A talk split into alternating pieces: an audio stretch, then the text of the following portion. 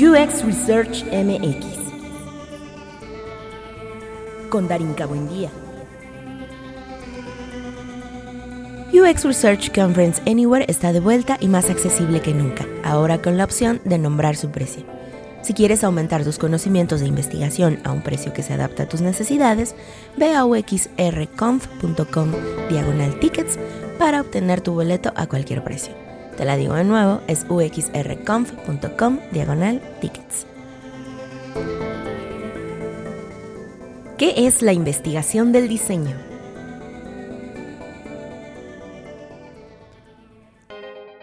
Varios nos acercamos a la investigación del diseño por curiosidad o porque la especialidad ha tomado más fuerza en los últimos años. Cada vez hay más colegas alrededor hablando del tema.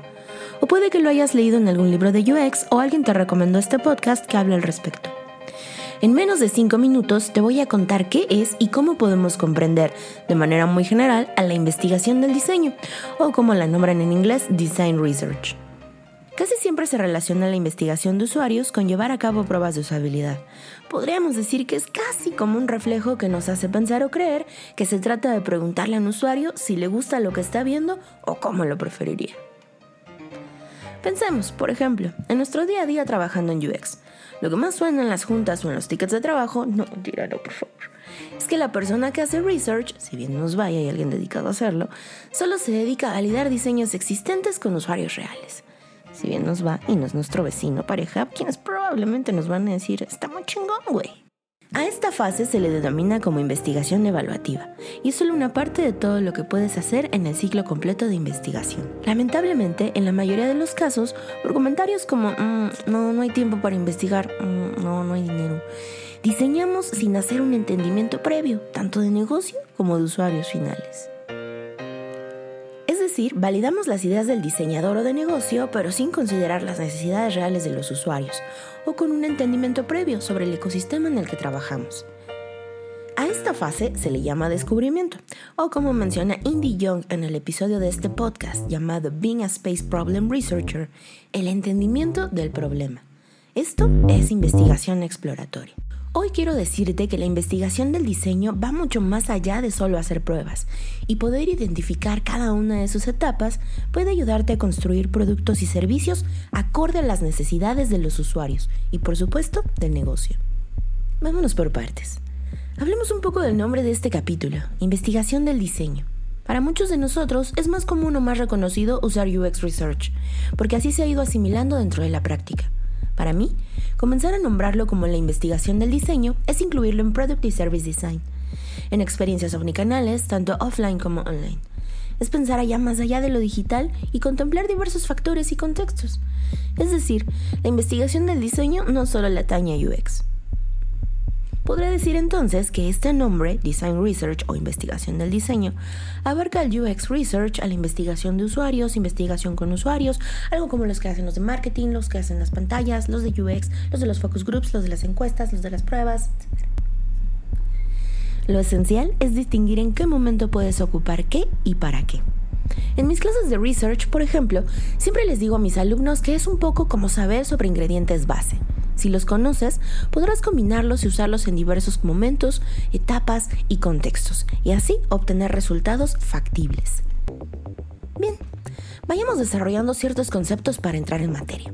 La investigación de usuarios, citando a Erika Hall, es un proceso sistemático que va aumentando el conocimiento. Con lo que vas conociendo, tanto de tus usuarios como de la organización o negocio al que ayudas, podrás tomar decisiones más acertadas en el camino y te irán acercando a aquello que quieres construir para que sea relevante y significativo. Ahora, este proceso sistemático tiene la posibilidad de avanzar e intercalarse en dos caminos o direcciones muy obvias, la investigación cualitativa y la cuantitativa, y cada una de ellas tiene su propio universo. Como el de Marvel, hace cuenta. Cada línea del tiempo, cada temporalidad, cada personaje tiene sus características, habilidades e impacto en lo que ocurre en las diversas realidades y personajes. Pero al final, todo está conectado, como en el game.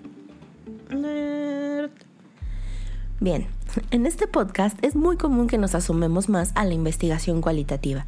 Particularmente en las entrevistas encontramos muchos ejemplos. Para que sea un poco más claro, te voy a pedir algo.